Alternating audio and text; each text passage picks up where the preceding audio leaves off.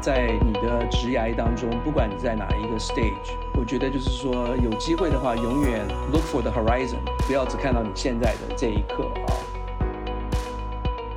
各位听众朋友们，大家好，欢迎回到《生计来一课》第三季。大家还记得我吗？真的是很久不见喽！我是 Yvonne 孟宪维。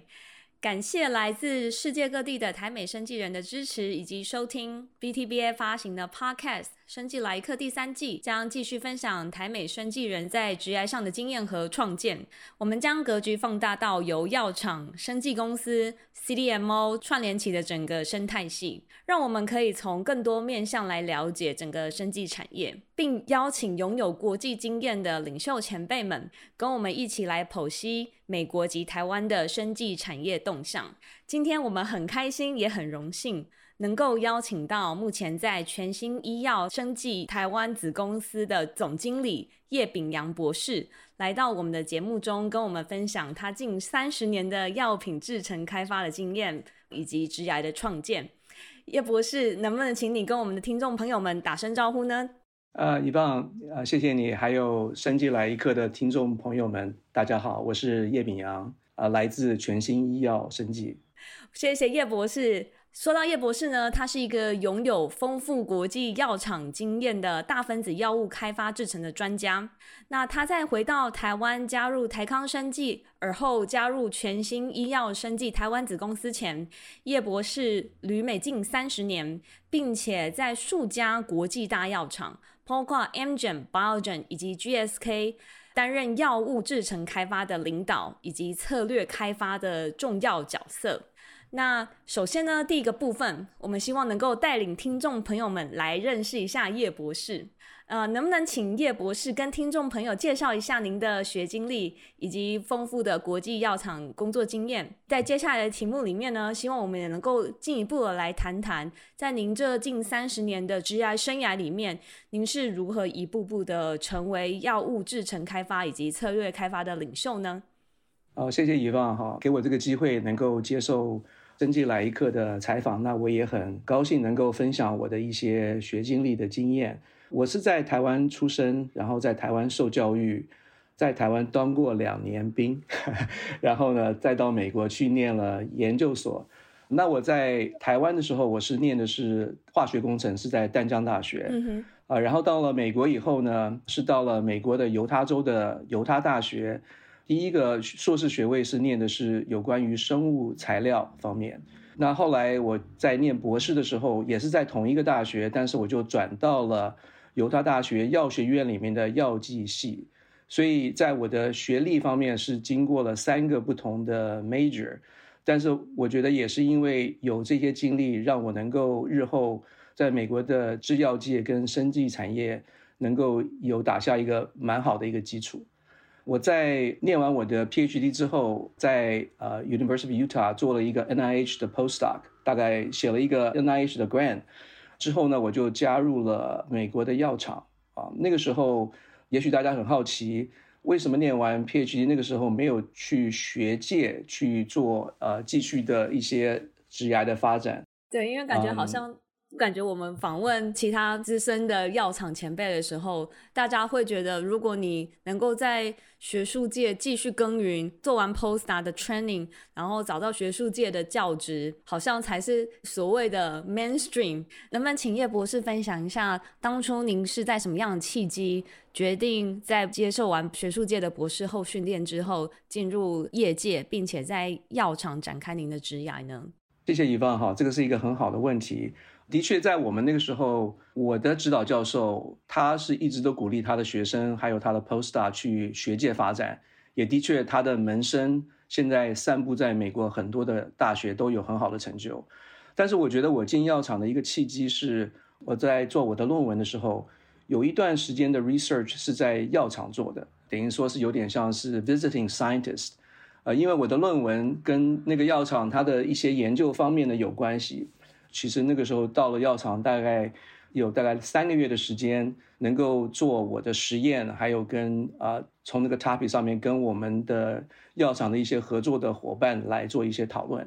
那我进了药厂，在那个三个月的时间，我觉得是非常宝贵，也 open up my eye，有关于知道说药厂它的 research 其实是非常多样化，而且非常 practical，但是他的 research 也算是非常的，等于说是非常 advanced。有的时候在学界里面并没有办法接触到这些非常 advanced、forward-looking，还有是 very practical-oriented 的这一些问题。所以说，因为那个契机，去药厂实习的契机，让我能够后来在做选择的时候，我就决定去了业界，没有留在学界。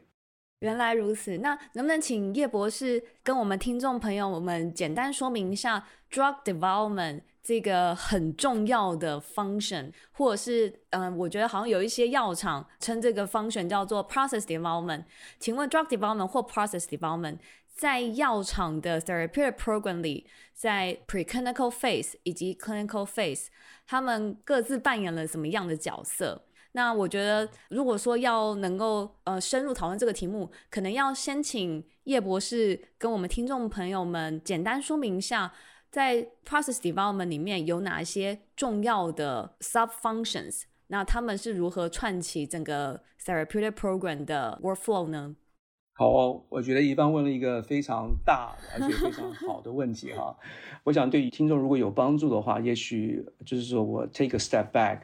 大概 describe 一下 drug development 它的整个从头到尾哈，那我们再可以 home into 这个 所谓的 drug development 或者是 process development 在这个中间扮演的角色，也许会大家有一些帮助哈。嗯哼。一般我们在看药物开发的时候，其实最早大家都了解，先要从 discovery research 开始，先要知道说我现在要所对于 handle 这个我要 treat 的这个 disease。它有一些什么样的机理，所以说这个是从 biology 开始。是的，right？当你有 biology 开始之后，你就需要知道说有没有一些 biology 的 model，你可以用一个 molecule，这个 molecule 不管是小分子也好，或者是大分子也好，嗯哼，啊、呃，能够来所谓的 interrogate 这个 biology，然后治疗能够有一些 efficacy 跟 potency。嗯哼。当你进到 discovery research end 的时候呢，通常一般你会选择一个分子，嗯，那这个分子它具有以上的一些 criteria，它能够对于这个 disease 有一些 function，然后呢，这个分子就开始进入到所谓的 development stage。那 development stage 有包括呃 preclinical，还有 clinical，那 clinical 又分成 phase one、phase two、phase three，一直到 commercial，所以这整个过程其实是非常漫长，我们可能常常听到。几个比较 quantitative 的数字，就是说，现在一般的新药开发可能大概要花到一点五到两个 billion 的 US dollar，可能要十到十五年的时间，所以说这个时间是非常长的。哦，差不多啊，差不多哈。对，嗯、那么我们就是讲到说，当你这个药物要进到临床开发的时候，这个通常对于公司是一个很大的 commitment，因为这个是一个开始要投入很多的资源跟金钱的时候。所以说，当你在做临床之前，你要做 preclinical study，那个也就是所谓的 translational science 的一些 activity 哈，包括毒性实验，包括呃药物动力学实验，还有更重要的就是说，你要能够。开发一个制程，这个制程能够生产你所需要的 molecule，这个 molecule 能够具备 certain quality，能够进到临床。所以说，在病人在做 trial 的时候，这些制程就一直在持续的开发。为什么制程很重要呢？我发现说 process development 就是刚才以方提到的制程，process development 这一块其实是一个很大的一个 translation，因为你要把在实验室里面能够生产的一个分子，能够放大到工厂。能够做所谓的 large scale 的这个 GMP 的生产的时候，这中间一定要有一些 process development 的过程，能够来盖你所要做的这些生产的工作，而且还要能够测试这些药物的 quality 是不是符合你们的标准啊？那所以说这些都是在 process development 所需要做的。那小分子跟大分子有很明显的差别，因为小分子是用化学合成的。那大分子呢，是用一个 living cell，通常一般是细胞来生产，所以说一个是一个 chemical synthesis，那另外一个是用 biology 的方式来生产这个蛋白质，所以说它在制成还有它在测试的方式呢，都会有不太一样，而且另外有一点可能很大的不一样，就是说小分子的结构跟大分子的结构 complexity 是非常不一样的，因为大分子它的结构复杂性远比小分子要来的大了许多。嗯哼。所以说呢，在制成的设计方面，对于小分子跟大分子会有啊非常不一样的方式。谢谢叶博士给我们一个 high level 的 overview，能不能请叶博士带我们了解一下说，您在不同的公司，随着 increasing responsibility，您所负责的项目相信也越来越广。那可不可以请带大家了解一下，说这整个 process development 的过程，就以大分子为例，大概会分为几个重要的步骤呢？谢谢宜芳这个问题。概括性的来讲，应该大分子它是包括蛋白质是的的一些这个分子哈。当然现在又比较复杂，变成是 cell 跟 gene therapy，那个就是另外一个不同的领域。但是我的经验大概都是在蛋白质或者是单株抗体，或者是双异抗体，或者是 antibody drug conjugate 这一块，大概统称为所谓的这个大分子的这个领域哈。那大分子它大概分成四个大项。它的制程方面，哈，一个就是有关于要做这个所谓的 cell line development，也就是说你要先开发一个细胞株，那这个细胞株呢，它是要能够来表现你要所要产生的蛋白质的药物，然后细胞株一旦固定了之后，就可以变成它的 source，就是要要进到下一个阶段，就是有关于是 cell culture development，或者是说大家所提到的所谓的上游制成 upstream process development。那 upstream process development 的目的主要是要能够让这个一颗细胞变成分裂成两个细胞，然后一直生产到甚至上亿个细胞，在一个反应槽里面。这个反应槽所衍生出来这些细胞呢，每一个细胞都会来表现你所需要的蛋白质。那一旦到了那个阶段之后呢，就进到所谓的下游制程，或者你也可以说是纯化的制程。那你要怎么样把那一个你要的蛋白质从那个细胞里面能够萃取出来，能够 extract 出来，而且是只有那个蛋白质，它的纯度可能要到百分之九十九点多。嗯哼，那个那个是一个比较复杂的一个步骤，因为你还有很多其他你不要的蛋白质，你需要把它去除掉的。一旦你得到你所需要纯化的蛋白质之后，你要把它放在一个 formulation 里面，那这个 formulation 是要能够稳定这个蛋白质，它在做临床或者是做呃，储存的时候至少要能够达到一定的这个稳定的量，所以说这个 formulation 就变成是一个非常重要的一个环节。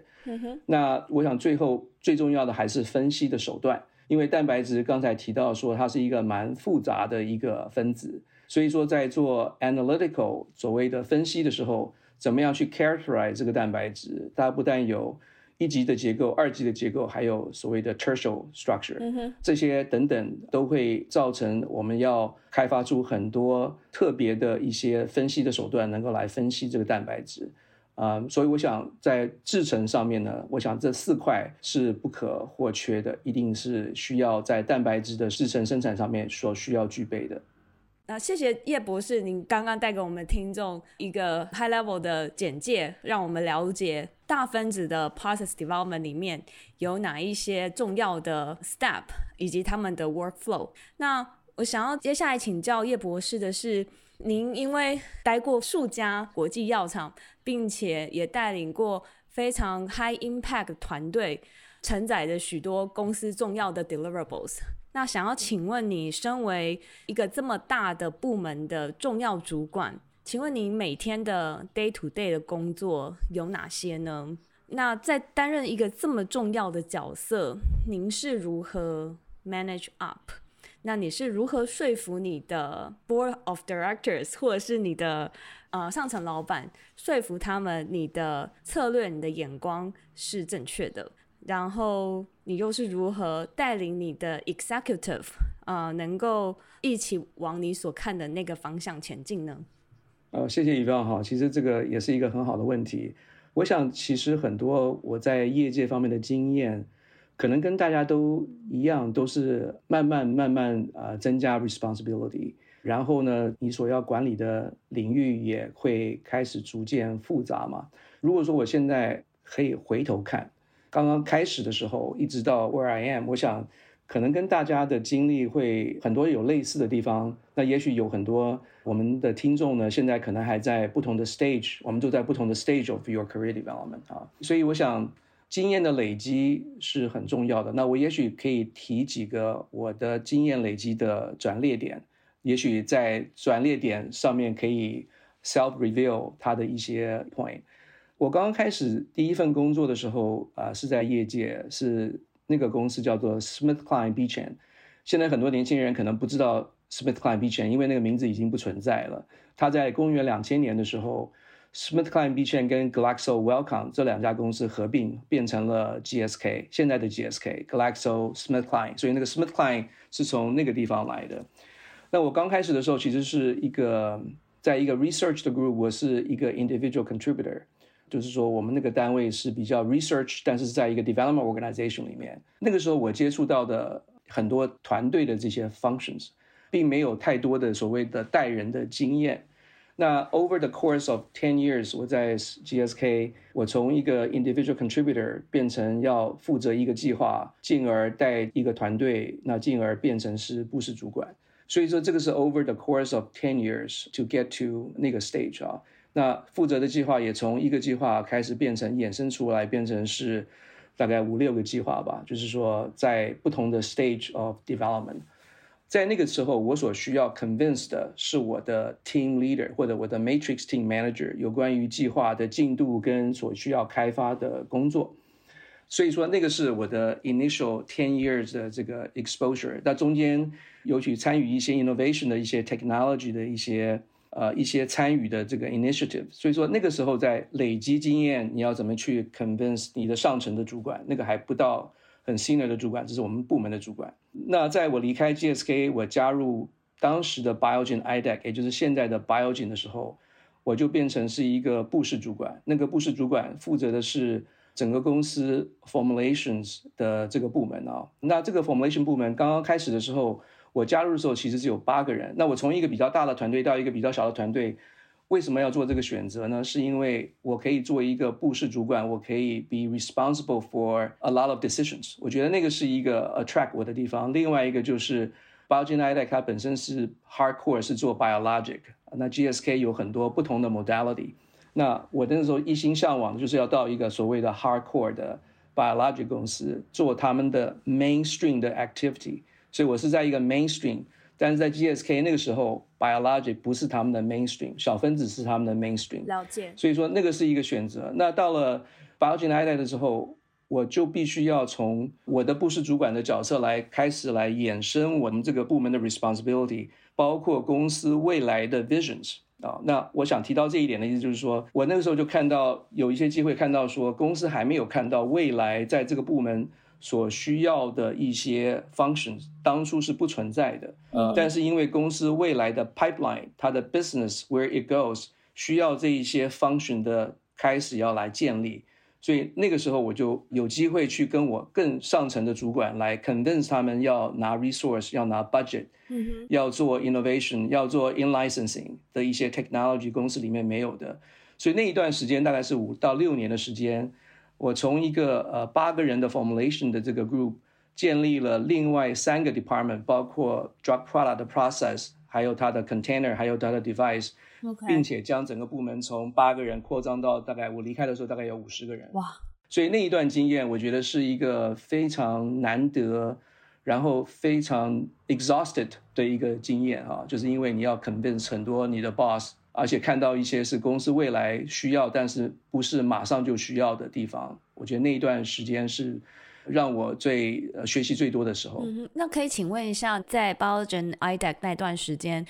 你是如何知道说你想要 expand 的方向会是公司未来需要的方向？这是第一个问题。那第二个问题想要请问的是，您觉得用一句话来定义？你在这个阶段所做的事情，是是比较像是将 corporate goals 能够 convert 成你的 department milestone？那你觉得在这个位置上面的 leadership 这件事情是最重要而且必须要有的特质吗？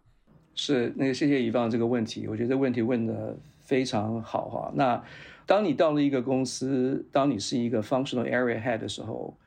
啊，我觉得我们可能所要看的 horizon 就要比较宽一点。也就是说，虽然说我是在一个技术部门，但是我们的技术部门是要 deliver 一个公司所要的一个 deliverable。呃，就比方说刚才您问到说，在我在那个职位的时候，因为我们看到我们公司在未来的五六年的 pipeline，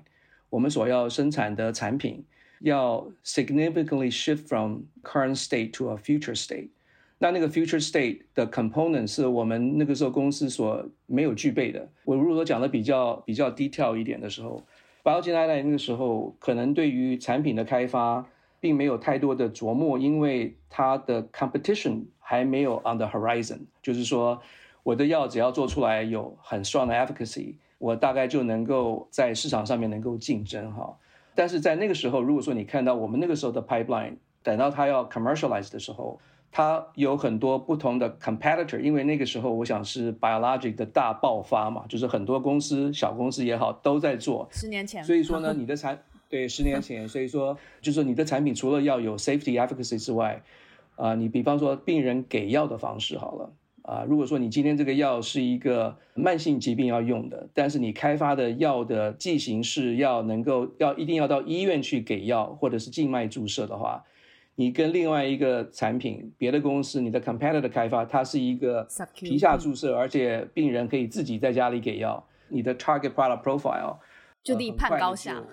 就立判高下，对对对，所以说那个时候，如果说呃，我看到那个 What's on the horizon，但是你在公司里面，刚才乙方也提过说，你怎么样 convince 你的 management，right？那变成说，你需要找你在公司里面的 alliance，那这个 alliance 呢，不见得是你的单位部门的主管，而是比方说我的 alliance 那个时候可能就是 commercial，而且是 commercial head，他们是看到将来产品的竞争性，我们来 establish 所谓的 target product profile，target product profile 一旦定下来之后。公司它的 goal 就是要 deliver 一个 sub-Q self administration 的 product，那你再看看公司自己的能力可以做到那一点吗？哦，我们觉得说我们可能缺 X、Y 跟 Z，那那个就是我的 leverage 来告诉我的主管说，我们需要建立 X、Y 和 Z 在 internally，how can we deliver 这个 target product profile？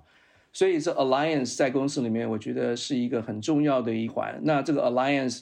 就 require 你有一个 very clear view，然后你有 access to those informations，而且你还可以 communicate，还可以 convince 你的 alliance party， 他们来制造一些所谓的一个 requirement 到你的单位来以后呢，当你在论述你的需要的时候，你的单位主管就比较能够了解说，你不是 plan for something which is not going to be practical，而是 something will deliver your product。我觉得那个就有很多的 synergy 可以造成，也也就是说你要能够建团队，要要 resource 就会比较容易一些。嗯哼哼哼，所以其实在这个阶段，当时你所做的事情已经不单单只是公司告诉你今年你部门的 deliverable 是什么，在这个阶段你已经看到公司未来需求，并且你把这样的需求 propose 给你的 management，然后让他们能够 approve 你。让这样子的可能 infrastructure 或甚至是 resource 或是 technology 或者 platform 直接 request 这样的 resource，然后建立在你的部门内，是你是以比较主动出击的方式来说服你的主管，this is something we need to do next 这样子。对，谢谢 Yvonne，其实你 summarize 非常好。我们那个时候 very fortunate 在 Biogen i d a 因为 Biogen i d a 不是一个很大的公司，它有很多的 innovations，也有很多的一些 pipeline 的需要。所以说，在那个时候大概是三四千人的公司吧，也不算是一个小公司。嗯哼。所以说，在那个公司里面，这么大小的公司里面，你的责任是 functional area head，因为没有别的单位会想你要想的事情。嗯哼哼哼。所以我觉得在那个情况之下，就是说你有很多发挥的机会，等于说是合纵连横吧。啊，就是说可以去，除了从那个技术的角度来讲，当然你有公司要给你的这个 goal 嘛，有很多的这个所谓的 OKR 或者是 KPI 需要 deliver。但是你有很多的机会可以 leverage others，所以这个也会提到说，也许我们等一下也会聊一下说有关于 management 你的这个部门，因为如果说你每天 day in and day out 的事情没有让你有机会去思考未来公司的未来或者你部门的未来的话，我觉得那是一件很可惜的事情。当你 in that position，you should be thinking about something not only current，也许还要包括未来。这个大家比如说不要小看自己的功能啊。如果说你想的稍微远一点的话，可以帮自己制造很多机会，也可以帮助你自己能够 prioritize 你要做的事情。我觉得，尤其在做主管的时候，这件事情是这种考虑是非常必要的。哇，真的是太有帮助，太 inspiring 了。应该应该早一点来找叶博士讨论如何当一 个如何当一个 effective 的主管，不止带领团队，而且也要站在公司的角度去想公司未来需要的是什么。那听起来在 Biogen IDEC 的经历是你 expand 最快呃成长也最多的一个职涯的阶段。那接下来您到了 Amgen。那似乎在 Amgen，您负责的部门、负责的 function 也更广啊、呃，更大了。那能不能请您跟大家分享一下您在 Amgen 的经历呢？好，谢谢 Yvonne。我那个时候从 Biogen 到了 Amgen 之后，嗯，是一个也是一个机遇哈。但是我觉得在 Biogen 工作那段时间，我觉得虽然说。horizonly 就是说 expand，但是我觉得在 resource 上面，刚刚讲到五十个人的一个单位，它分成四个部门，所以说其实每一个部门它做的功能呢，可能还可以更深一些，但是因为我们没有那么大的团队，所以说在某一些 scientific exploration 上面，总是觉得有一些不足哈。那到了 Amgen 之后，我觉得是一个 very different settings，它的挑战也不太一样哈。那我我进了 Amgen 之后，是负责所谓的 drug Product development，那那个 drug product development，它基本上是在 Amgen 唯一的 functions 是负责 formulation 的开发。那这个 formulation 的开发呢，它是从所有的 molecule 就是 go through 我那个 department，所以就变成说， 呃，我们那个时候部门大概将近有一百三十个人，然后呢，负责的计划大概有四十到五十个计划吧，而且那个计划的范围是从非常 early。一直到就是所谓的 life cycle management，就是说 commercial 的 product 它需要再进一步做剂型的改变，还有 anything in between，那也包括了所谓的 innovative drug，还有 biosimilar，所以说它的这个 color 是非常非常的 rich。那一百三十个人的团队都是在做一个 function。所以大家可想而知，Amgen 它在那个方面的 science 是非常非常的 deep，嗯哼，啊、呃，就是非常非常 deep。往往我们有一些同业告诉我说，他们当他们遇到问题的时候，他们第一个会去找 Amgen publish 的 paper。那 Amgen 可能两三年以前就已经 publish 了。那所谓 publish，那就表示说他们可能更早之前就已经看到这个问题了。我想是跟 pipeline molecule exposure 有关系。所以说，在这个 Amgen 这段工作，它虽然说是一个比较 narrow 的 functions。但是我想我可以 bring the advantage，因为我看过所谓的 horizon，就是说 what's across，那 focus 在一个 area 里面，但是 go very deep。那对我而言， 在 GI 上面又是另外一个不太一样的经验啊，我觉得也是蛮有蛮有意思的。现在回头看，嗯哼，谢谢叶博士这么精彩分享。您刚刚提到说你在 Engine 代理人部门，在当时的业界里面算是走得很前面，常常发很多很 advanced 的 paper。那可能其他的同业们。可能两三年后，在遇到同样的问题的时候，都会参考 Engine 两三年前发的 paper。那听起来，当时这个部门有非常多 outstanding 的 engineer，非常常优秀的 scientist。那您是如何带领一个这么 highly intelligent 的团队，然后让大家能够愿意相信你的 vision，然后愿意跟你一起往你你想带领大家走的方向一起前进呢？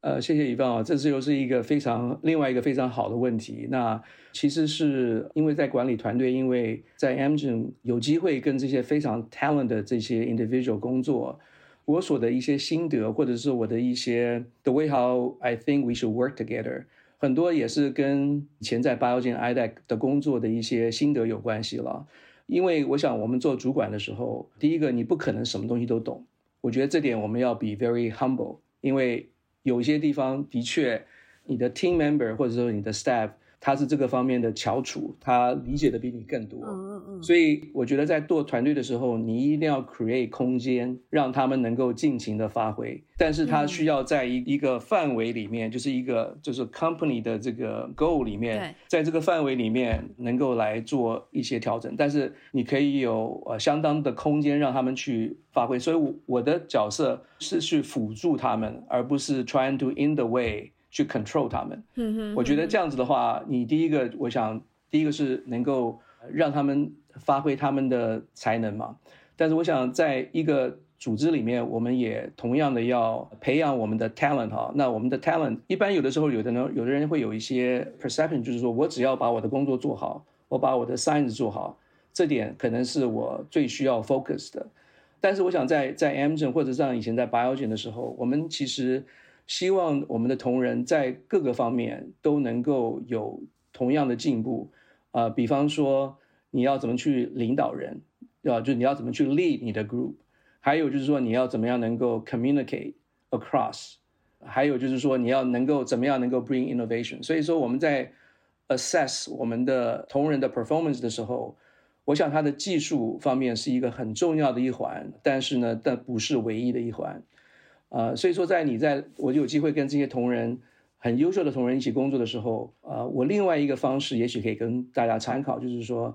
我们可以给同仁 create 一些空间，是让他们在他们这个领域能够尽量发挥的。但是我们要把他们的所谓的 complementary 的 skill set 放在一个 panel 里面。那个 panel 就是有点像是你这个部门的所谓的 technical 或者是 science 的 toolbox。你要很 carefully 看说你哪一个 tool 是 missing 的。那有一些同仁他可能可以去 generate 一个 tool，那个 tool 是没有人 generate 过的。那他也很有这个 motivation 跟 potential 去做那件事情。那你去叫他做这件事情的时候，他就非常有 motivations，所以他可以 bring out maybe a hundred and twenty percent of their own，而不要让很多人互相是等于说是 conflict， 他们的这种 competition，这个有点像是跟 management 的 philosophy 不太一样，就是说你需要大家能够 complement each other，然后他们做的事情是可以 connect，而不是 disconnect。我觉得那个方面就是说，在我那个时候在做 Amgen，在我那个职位的时候，我就比较 carefully look for 所谓的 diversity。of 我们的 skill set，然后把对的人放在对的地方，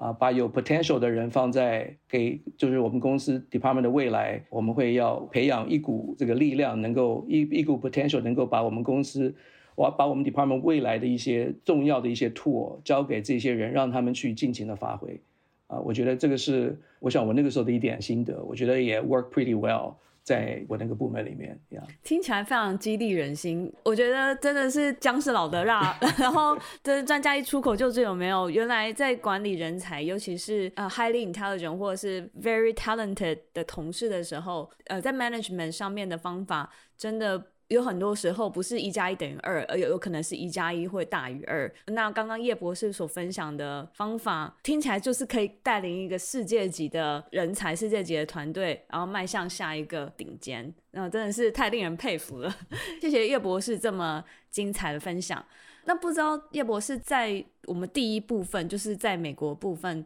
还有就是带领团队、带领公司这方面，还有没有要补充的？其实没有太多的补充哦，但是我想也许。也是鼓励我们生机来一课的听众啊，我想可能很多人都是在美国工作嘛。我觉得就是说，在你的职涯当中，不管你在哪一个 stage，我觉得就是说有机会的话，永远 look for the horizon，不要只看到你现在的这一刻啊，尤其是找一些让你能够啊磨练你的机会的地方。我觉得是对大家会是很有帮助的了。我自己觉得说，华人在美国，当然不是每一个人，我们有看到非常非常杰出的我们的华人的 leader 啊，有很多是生机来一课都已经采访过的啊，我们的前辈。我觉得他们，我们可能就是说，在这个领域上面，我们大家除了你的 hard skill 之外，就是你的 core competence 之外，有很多的 soft skill，比方说沟通，还有怎么样去表现自己。我觉得这个方面，我觉得我们都是要持续的、持续的进行。那我刚才提到有关于公司的 alliance 这一个，我觉得是我自己的一些体会。但是啊、呃，我们的听众也可以想一想，说你在你现在的职位上面要推行你想要做的事情，哪一些人会是你的 alliance？、嗯、那这个 alliance 它的先决条件不是你的 vertical 的主管，而是你的 partner 啊、哦。那我觉得那个。可能也是有，我我想我这是重复我刚才前面讲的事情，但是这些虽然是小事情，但是对你将来职涯的进展还有规划，我觉得都会有一些长远的影响呀。我想就是再赘述一下刚才我所讲过的呀，谢谢。谢谢叶博士分享这些 strategic 的心得，以及如何在公司里面寻找自己的 alliance，然后有相同的目标。就是等于说有点像 grow the pie bigger，然后让大家每个人都可以在这个派里面能够得到自己想要达成的，然后同时也帮助公司获得最大利益，非常的受用。谢谢叶博士。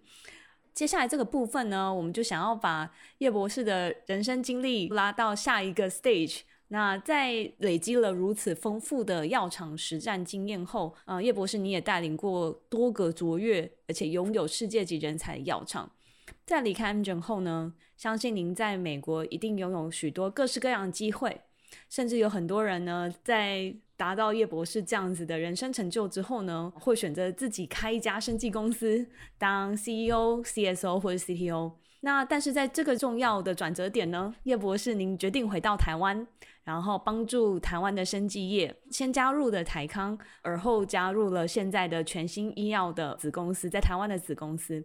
那是不是能请叶博士分享一下说，说请问您当时决定回台湾加入台湾的生技业的动机是什么呢？以及现在您已经在台湾的生技业耕耘了一段时间。那不知道可不可以请您分享一下，您对台湾生技业目前的观察是什么？像您这样子拥有国际级经验的 leaders 回到台湾去之后，你能够如何帮助台湾呢？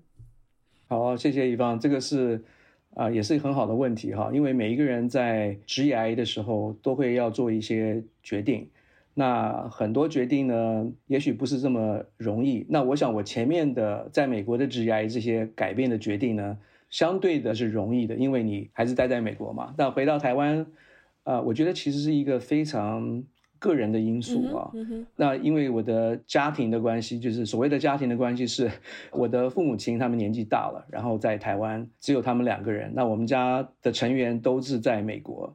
那我是家里的老大哦，这个并没有说好像老大一定要做些什么样不一样的事情啊。那个我觉得是个人的决定跟感动吧。那我想在那个时间，二零一九年我回来台湾，看到我父母亲，我记得是那个时候过年的时候，呃，我记得我那时候跟他们 say goodbye，我要回去机场要回美国。我看到我父母亲的那个情形，我自己觉得是说，我就有一种感动了。我的感动就是跟我后来跟我自己的我太太商量，就是我们是不是要考虑搬回。亚洲或者奔到地方是离他们比较近的地方，嗯、或者甚至是、嗯、甚至是台湾，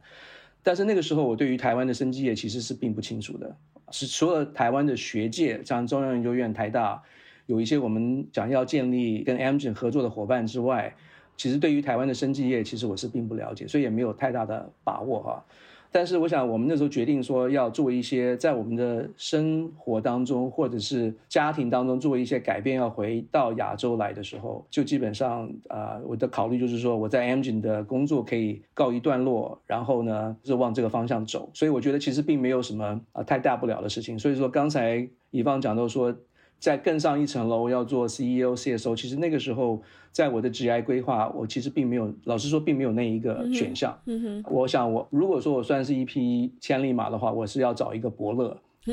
所以要找一个伯，要找一个伯乐，然后能够我可以帮助这个伯乐，然后能够发挥哈。所以我想，我想那个时候我比较说自己确定是在自己的这个领域里面嘛哈。当然每一个人的职业的规划都不一样，我想那个那个是因为我自己。所以说我那个时候就是在找有离父母亲比较近的地方，新加坡有大陆有台北，啊，那这三个地方呢，我就开始在寻找机会，啊，其实我在回台湾的时候，我有大概有我也很 fortunate，我有四个 job offer，呃，包括台湾，两个是在大陆，一个在新加坡，一个是在台湾，那这四个 offer 它的公司的 stage 都不一样，有从 startup 到 CDMO 到这个新药开发公司已经 established 的。在各个不同的 stage，我后来决定呃要回到台湾，其实有几个因素，一个是说，我既然如果说能够在台湾有一份工作，我如果说我今天要到别的地方，亚洲别的地方去工作，我觉得那个有亏我的初衷。那我既然要 stay close to the parents，那我还找一个地方在上海、苏州或者新加坡，觉得好像说不过去。那后来我就决定回到台湾。那我很幸运的，刚才一方也提到说，我我就是说有机会能够去台康生计，然后跟他们一起来做啊他们的工作。那台康我觉得是一个非常特别的公司啊，因为它有一个 dual engine 的 business model，而且也是他们的创办人刘礼成刘博士他的 vision。他一方面在练兵，也就是说在做 CDMO。帮新药开发公司来练兵，他们的制成的这个单位跟生产单位。另一方面呢，他们有他们自己生物类似药的 pipeline，那也可以就是 contribute to product。我觉得在台湾那个时候，我觉得这个远见其实是很少的啊。那我觉得我也很幸运能够在台康跟他们工作了大概两年的时间，跟他们的这个制程单，我那时候是台康公司的技术长，所以我负责的部分也是蛮广的，包括制程，包括分析，还有品管，那还有有关于法规，还有这个 program management。所以说那个有一些 responsibility，其实我也在学习当中。所以说我也很感谢台康，尤其是刘立成董事长，现在是董事长也是总经理，给我这个机会，能够跟在台康学习这样。对，那然后再就是谈到一下，我觉得台湾的生技业其实是现在看到台湾的生技业是非常蓬勃发展的哈，啊，不管是资金也好，还有不管是政府的政策也好，还有不管是说在台湾，他们对于生技要能够创造下一个所谓的造元产业啊，就有点像是台湾的将来的这个台积电，或者是下一个台积电，或者下一个下一个台积电。对，没有错。这些可能很多听众在听到台湾的一些消息的时候，那这些都是很振奋人心的哈。但我想在台湾，因为这个整个国家的它的 size 的关系，它其实真正在做新药开发，很多时候是说有一些是在起步阶段，那有一些是已经有一些很好的成就、很好的这个结果。我觉得台湾在这个方面有很大的潜力，还有很大的 potential。那至于说，我觉得台湾的人才的发展，其实台湾的顶大吧，顶尖大学啊，就是其实他们培育出来很多很好做 research 的人才，但是我总觉得在台湾的学界，他们对于工业界的了解，其实还有一段距离。除了 research 之外，我觉得 research 是非常非常的 strong 啊，包括像 medical school 的这个培养，但是在比方说工学院或者是说理学院，他们在了解说这个生技产业他们的需要，我觉得这个是。有一点落差，所以说台湾的生技也是不断的在破大学的人才进入他们的产业。那我想现在看到越来越多的在这个方面的学子，他们啊毕业之后大概就会进入生技产业来做这个学习的工作。但是如果说能够更进一步啊来 educate 学界，生技业在做些什么，新药开发是怎么样的一个情况的话，我觉得就是说会有更大的帮助。那当然我回台湾。一方面也是希望能够为台湾的生技业有一些贡献，不管是在制程也好，或者是在做所谓的转移科学也好，希望能够给他们有一些不同的想法跟 exposure。那这个也是我那时候回台湾的一部分的初衷。这样。谢谢叶博士的分享。想要深入请问一下，您说你觉得台湾目前生技业就是在 discovery research 在学术界里面都做得很好，然后也有很多。案子，呃，有 spin off 到生技公司去做更下一步的新药开发。但是你刚刚说，你觉得他们在哪一个阶段？你觉得他们还需要有更多的培养呢？我们在刚刚开始的时候，我们讨论到有关于呃药物开发的阶段。我觉得台湾在做，比方说在做 research，或者说在开发新的 target，在这个方面都有很多的琢磨哈。但是我想有一段是台湾可能可以有更多的一些 exposure 的是有关于转译科学，也就是 translational science。translational science 这一块就是变成就是说，呃，当你发现有一个标靶，你要进到临床的时候，在我们刚才讨论到前面，你需要做毒性实验，还要做药物动力学实验，还有你要怎么样去设立你的所谓的将来的 target product profile。TPP，我觉得这一块，我觉得是跟真正药物开发的 exposure 有关。我想，越来越多的药物在台湾开始开发的时候，我觉得大家对这一块的领域就会有越来越多的 exposure。那我觉得只是 is a matter of time。现在这个方面，我想台湾可能可以 benefit from more of those expertise。这个方面是因为你需要进入新药开发嘛。药物开发，如果你没有走到那一段的话，你就不太了解说那一段应该要怎么做，有些什么样的知道怎么做。对，我想 it's it's a matter of time。台湾生技业其实很积极的在跟国际的药厂接轨跟 partnership。啊，那我觉得从经济的角度，economic 的 scale，还有它的 infrastructure，还有它的经验来讲的话，他们都可以 benefit from partnership。啊、um，那那我想这个也是台湾药厂最近有很多好消息嘛，在这个台湾的这个 press release 里面有很多很成功的这些案例啊。那我觉得说台湾其实也是在这个方面在接轨。那至于我刚才为什么提到 translational science 呢？嗯、就是说，如果说你要看从 economic 的这个 position 来讲的话，台湾可能要 play to 它的 strength，在药物开发的过程当中。它的那个 speed 是很重要嘛，对不对？它的速度很重要，然后它它的 precision 也很重要。那如果说从 speed 跟 precision 的角度来讲，再加上你考虑到 infrastructure 跟这个 economic 的话，其实台湾其实最好的应该是说把它带到所谓的临床的 POC，这是我自己的一些浅见了。就是如果说对于小药厂来讲的话，或者 medium size 药厂来讲的话，你就是带到它的 proof concept clinical，就是说 phase two，因为进到 phase three，如果说你是一个 rare disease 的话，它也许 patient population 不是这么大。但如果说你进到一个比较 generic disease 或者是 general medicine 这一块的话，你就需要很多的 expertise 跟它的所谓的 resource 在后面要来能够注意，所以说台湾相对的在 BD 方面是很蓬勃的在做接触啊，那我想那个方面也是需要非常注意的。我所谓的 play to your strength，累积经验之后，你可以慢慢的从 POC 再往后做，变成说是 Phase Three，我想跟每一个公司他们自己的策略都会有一些关系了。但是我想，台湾的很大的一个机会是怎么把 translational science 做到好，做到满，啊，做到很 solid。In general，这方面的人才在国内能够培养啊等等，我觉得这都是一个我看到的一些机会。也许我讲的不是很全面，但是这是我从我自己的角度来看的话，我觉得那个是是蛮好的一个一个机会，emphasize 的地方。嗯.谢谢叶博士跟我们分享，就是您观察到目前台湾生机的现况，以及从您的角度，你觉得。呃，拥有国际经验的生技人才，如果有意愿回到台湾发展的话，他们可以从哪一个角度能够将他们的国际经验 implement 到目前台湾生技业的现况？相信对于求职者或者是对于公司的经营者的角度来看，都是有很多益处的。嗯哼。那接下来想要请问叶博士，就是呃，请问您当初加入全新医药的契机以及理念是什么？还有再就是要恭喜你们近几年有。几项药物进入临床试验，那有没有什么药物及产品上面开发布局策略，想跟听众朋友们分享呢？Nothing confidential，但是这是一个让 可以可以让这是一个平台，能够让全新医药的策略、产品开发以及公司经营理念，能够传递给我们的听众朋友。是，谢谢 Yvonne。我从回到台湾，刚才提到说，我第一个工作就很 fortunate 是在台康啊、呃、工作哈，然后我后来转到全新。全新其实是一个，它是一个新药开发公司，它的 target 是 immune checkpoint enhancer，它是一个新的 target 叫做 PSGL-1，等于说是 P-selectin glycoprotein ligand，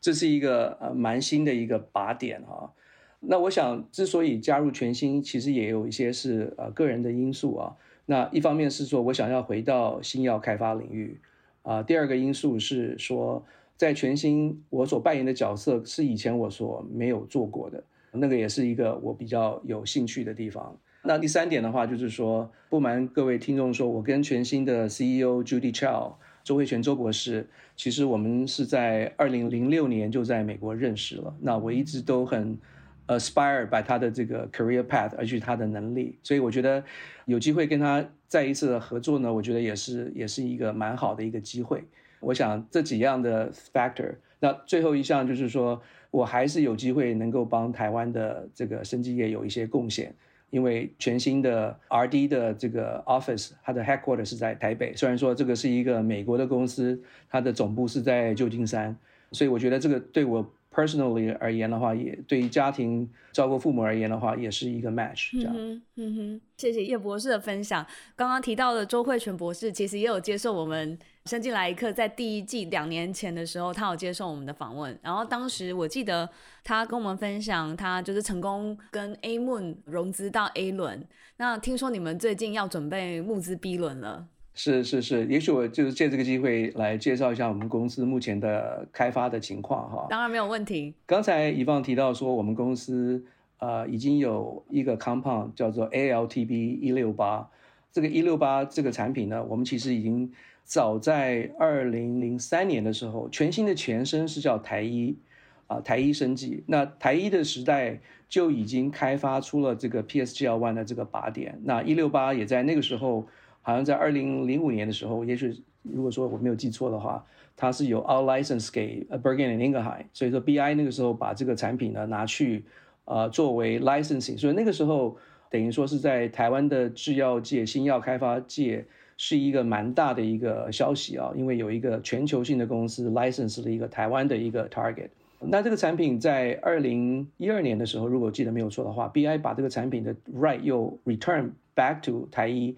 原因并不是这个产品不好，而是说 BI 它那个时候在策略上面，他们做了一个决定，他们决定要 exit immunological 的这个 space，所以说那一六八的产品是刚刚讲的是是一个 immunological 的，它那个时候还没有进到 oncology，就是就是完全是 immunological。所以那个时候，其实就是等于说是，那台医又拿回来自己再重新发展啊。我想这一点是蛮特别的。所以说，但是一六八因为这一些年的这些耕耘呢，它其实在临床上面看到很多显著的呃效果。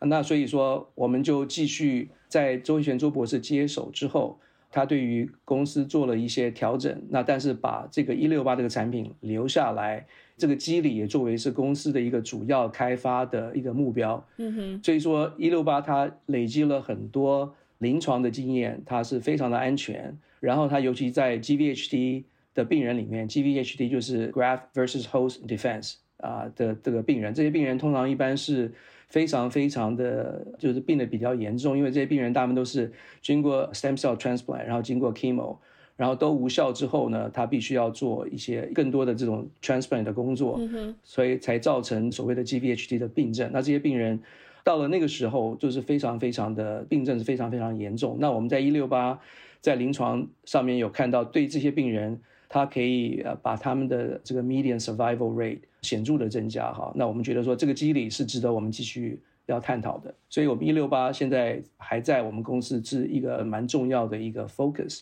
那也许我可以讲一下我们一六八的第二代的一六八，叫做二六八。二六八一六八可能记起来比较容易记哈，那就是说它还是同一个标靶，但是二六八是一个新的 generation 的产品，它是一个 tetravalent 的一个 fusion protein。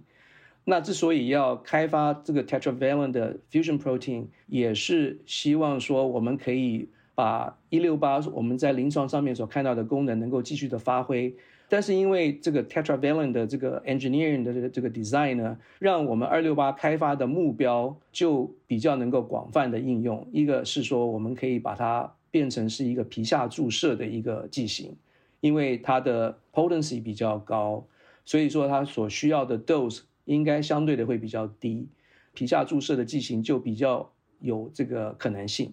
那我们现在所开发的重要的这个 disease 的对象呢，是 ulcerative colitis，或者中文叫做溃疡性结肠炎。那这个疾病其实也是一个蛮难治的一个免疫疾病。那现在有很多的产品在世上，就是来治疗这个疾病。但是我们觉得说，我们的这个 PSGL-1 的机理呢，会跟其他的一些机理，像是 TNF 或者 integrin 不一样，会给病人带来更大的 benefit。嗯哼。所以我们现在就是主力也在开发二六八。那二六八的一个好消息就是说，我们现在已经进了临床一期，啊、呃，我们是去年十一月份的时候申请了 file 了 IND，然后十二月份就被 FDA 批准，然后我们一月中就开始临床一期的实验。在美国吗？对，都在美国做临床实验。嗯、那我们预计一期可能应该会在第三季的时候呢，大概会做完，啊，那我们就计划要到今年第四季的时候呢，要能够进到临床的二 A。二 A 是一个，就是说用病人来做测试，啊，那我们的发展的策略，因为我们有一六八科学上的基础，所以我们二六八在临床实验上面，我们觉得如果说能够重现一些一六八所看到的现象，它相对的风险就降低了很多。这个是一个其他的新药啊，因为我们在看临床的时候，通常一般是 risk，就是你的 efficacy，还有你的 safety，这究竟是一个新的分子吗？但是我们的 safety 是 pretty clean，然后在 efficacy 的话，我们希望如果说能够看到相对的药效的话，我们相对的临床二期的 risk 就会降低很多。那这个也会可以吸引一些投资人，还有我们的 partner 能够来跟我们有一些在这个策略生意上面的合作。所以说这个是在全新的医药，我们在我们这个团队设计策略的时候，我们是 very fortunate 可以 benefit from 以前在台一的时代所做的一些结果。在一六八身上，然后我们把它转嫁到二六八。我们都说二六八有点像是一六八的表兄弟，它是它的 second generation of the molecule。但是我们有一些这方面的 advantage，我们是在做一些策略上面的运用。啊，嗯哼，非常期待下半年全新医药会有更多好消息。那也预祝你们 B 轮募资能够呃很成功，也能够大放异彩。谢谢，谢谢。呃，那我们就接下来就进入到第三个部分。接下来这个部分呢，我们想要着重在叶博士您本身的领导特质，以及你所注重的团队价值。相信这部分的分享会对我们多广度的听众们会有很多的帮助。那首先第一题呢，请问叶博士，您近三十年的职涯，你的领导的执行理念，以及让你一直保有一颗初心，让你能够拥有热情的那个本质是什么呢？好，谢谢 Yvonne，这个也是一个非常好的问题哈。这个可能就是跟每一个人的职业过程有一些关系。那我可以先非常 humble 讲说，其实我觉得我并没有比别人特别有这方面的能力啊。但是我想从观察方面，您刚刚所分享的不是一般人的可能够讲得出来的。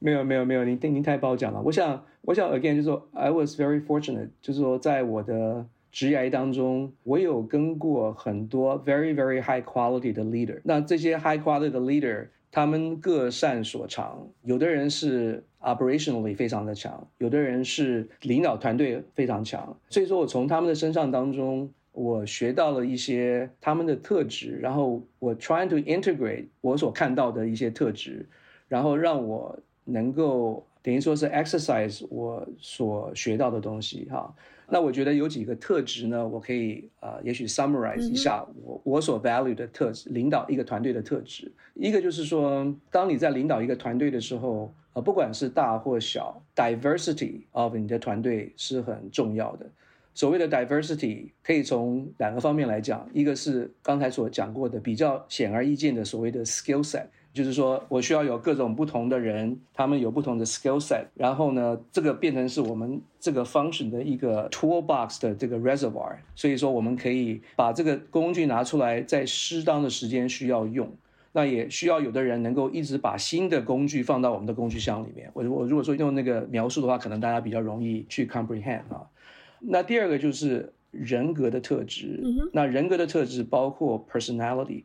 Personality 有的时候人家讲说，如果说你一个团队里面，比方说有 introvert 跟 extrovert，如果说你可以把它调匀的很均匀的话，我觉得是一件很不容易而且很好的事情。我曾经有一个我的 leader，就是我在 hire 我进 Amgen 的这个 leader，他的名字叫 James Jim Thomas，他现在已经退休了，但是他可能是我所经历过所有的 boss 里面是最最最 high quality 的。啊，那他的领导特质是我 adapt 了很多，因为在他的团队里面，那个时候他是 process development 的 head，他是一个 VP 的 position，但是他的 VP 那个我们的部门里面将近有六百个人，所以说那个 VP 是一个非常 responsibility 大的 VP，我是他的 direct report，所以说我那个部门所负责的是 formulation 这一块，在他的团队里面。我可以看得出来，是 introvert 跟 extrovert 的人都有。有的人就是默默都不太讲话，不是很 flashy，就是不是很 vocal。但是他一旦开始讲话的时候，他的意见通常都是 very very insightful。所以说，你需要有一个这样子的 capacity，能够来 source 这些 really good input from 你的 staff，就是你的团队。那我想每一个人的 personality。 因为 it's very hard to force you are to somebody you are not, right？、Mm -hmm. 所以我觉得，那 当你不太可能要一个很内向的人变成很外向，我觉得那个是不太容易的。但是你要让让一个很内向的人能够发挥他的长点的时候，你就要 create 一个 space 让他能够发挥啊。但是他也可以补足一些他不足的地方。我觉得那个是一个领导人所需要，有点像是你要能够 create 一个 playground，everybody can come into play。Mm -hmm. 然后也可以 enjoy the work，也也可以 contribute their best of，所以说领导人应该要扮演那个角色。第二个就是说，刚才讲到说是 diversity，那另外一个就是说，你在这种环境里面，你要能够 create 一个 climate，是能够大家互相彼此信任，能够 trust each other，但是你要有 very clear 的 accountability。 也就是说，你的 decision 需要 be very very clear。那那个是领导人所需要做的，而不是说 undecisive。Accountability 是很明确的说，大家才不会 confuse 他们的角色。那另外一点，在这个 playground 里面，你要能够 empower 你的 staff，呃、uh，empowerment 让他们去 go away to do something，然后你 fully support。所以我刚才前面可能也提到，就是说你的角色不是要去 control，、嗯、也不是要 interfere，、嗯、而是要适当的 empowerment、嗯。但是 accountability 跟 empowerment 跟 trust 这三样东西其实不是互相 conflict，而是说你要能够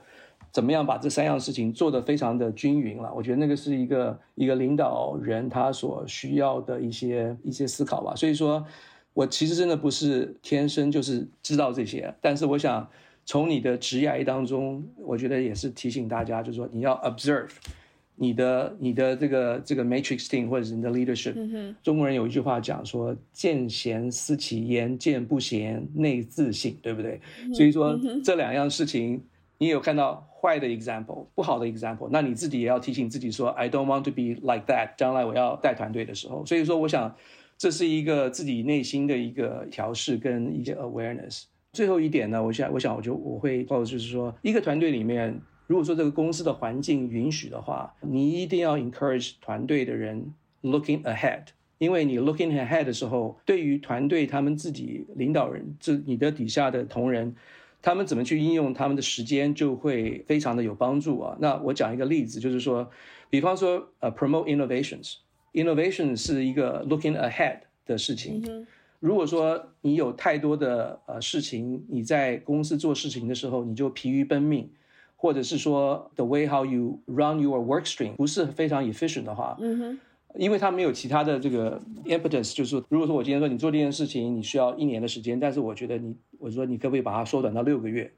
那这个。减少的时间要从哪里来呢？就是要从 innovation 来。所以说，他如果说有这个想法的话，他就会非常 motivate 去把这个事情做得非常 efficient by incorporating some other idea innovation。我觉得那个是会是会是一个非常 inspiring 对于团队里面而言。但因为他们知道说，因为他被 empower，他又被 trust，然后呢，他又 accountability。然后你需要他做 innovation，他知道他后面有很大的 management 的 support。这件事情如果说是对的话，那就是他会有很高的 motivation，所以所以才会有更多新的东西能够带到你的团队里面来，那你的团队的 productivity 就会，我想就会增高很多吧。一定会，而且我觉得刚刚听叶博士分享的这个过程，您刚刚讲的这三个很重要的 element。Empower, accountability and trust，他们其实这三点，它是建立在这个领导人他能够 provide 一个很清楚的 vision，还有一个很清楚的 goal，才能够让这整个团队都 share 同样的 mission。所以我觉得领导人能够很 clearly define 这个 goal，或者是 share 这个 vision 给这个团队。刚刚听你的分享，在你的 philosophy 里面，感觉是这个最重要的 foundation。是。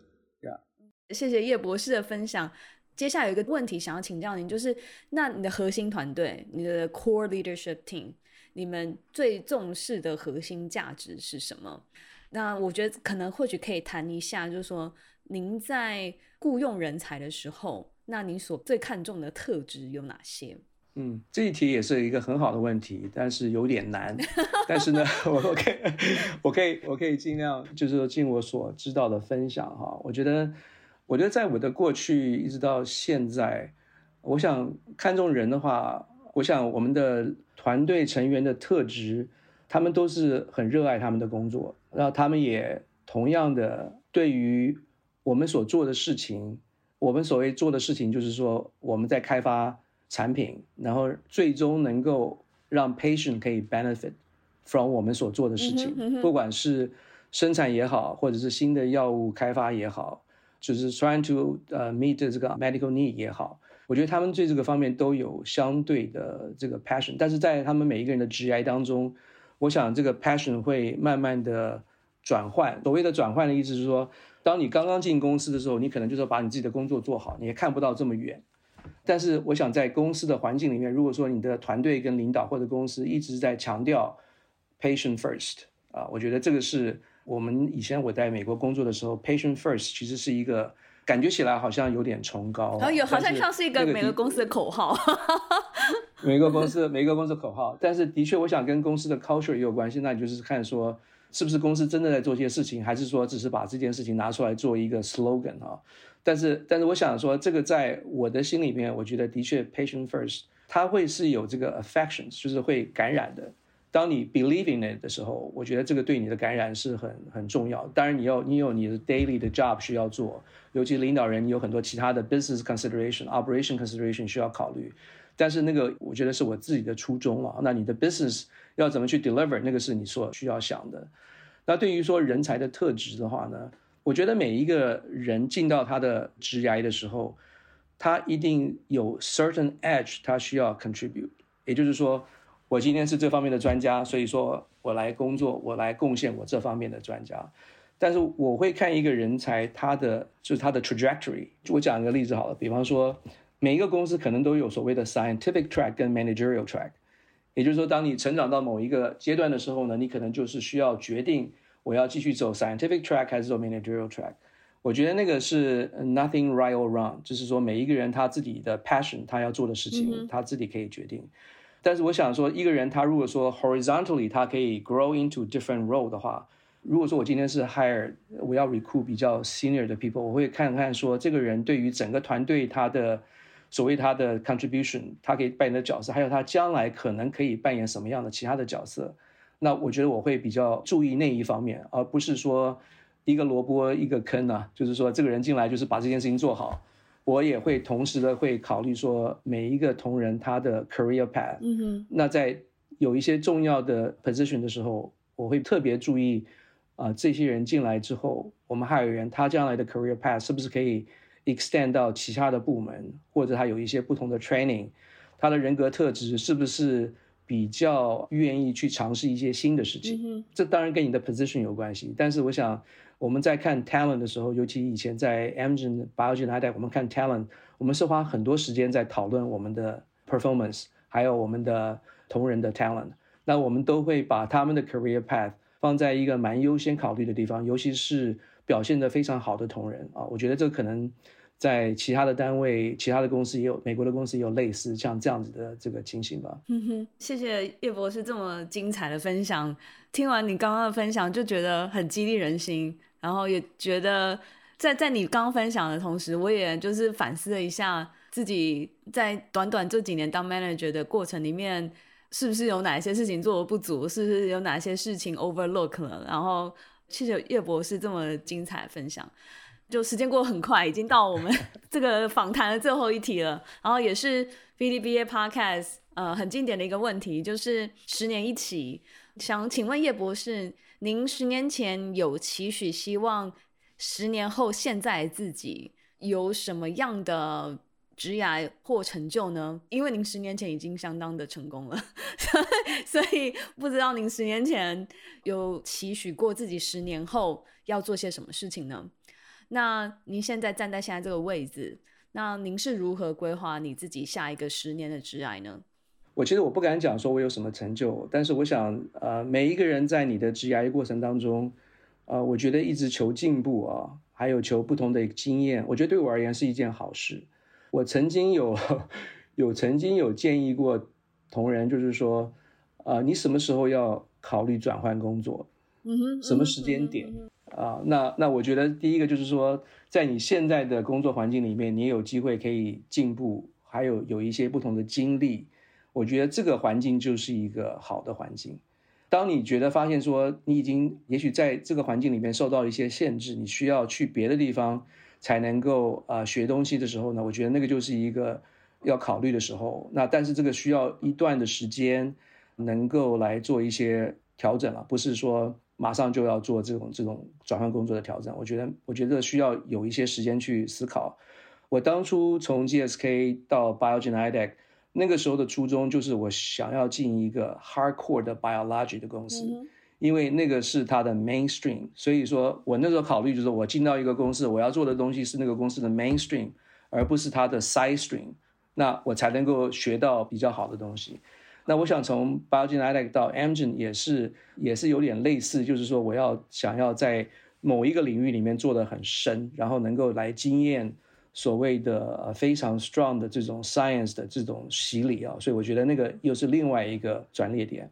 那十年之前我会想到说我会回台湾吗？我觉得没有哎，我完全是二零一九年二月份，我刚才有跟大家分享说，我看到我的我的父母亲的那一刻，那我觉得我受到了很大的。提醒跟感动啊。那当然，我们在这个上面啊、因为我我也许跟听众分享，如果大家不介意的话，我呃我是一个基督徒，所以我也在我的信仰里面，我寻找一些验证。那我我得到了我的验证，所以说我觉得做这件事情是对的，因为做这件事情需要有勇气，因为因为你要离开一个非常舒适。well established 的环境到一个比较未知的，但是你很熟悉的生长的环境，啊，那个也不是一个很容易的一个决定啊。嗯、但是我我觉得我在我的信仰上面，我得到了很大的确定跟支持。所以说每一个人做 decision 呢，都有不同的原因。好，那至于说我未来十年，我不知道我还有没有未来一个十年，一定还有，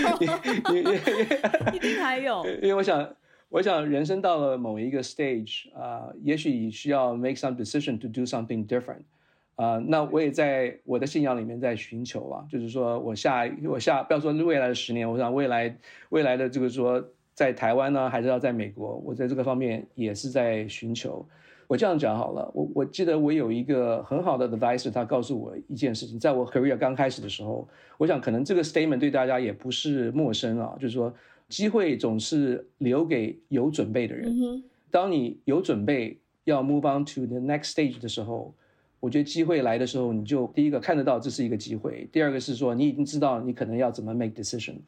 啊、呃，你就比较能够去 act on it。我觉得这个也是在我的 GI 的过程当中，每一个十年吧，或者是每一个五年，都会自己检讨一下，想一想，说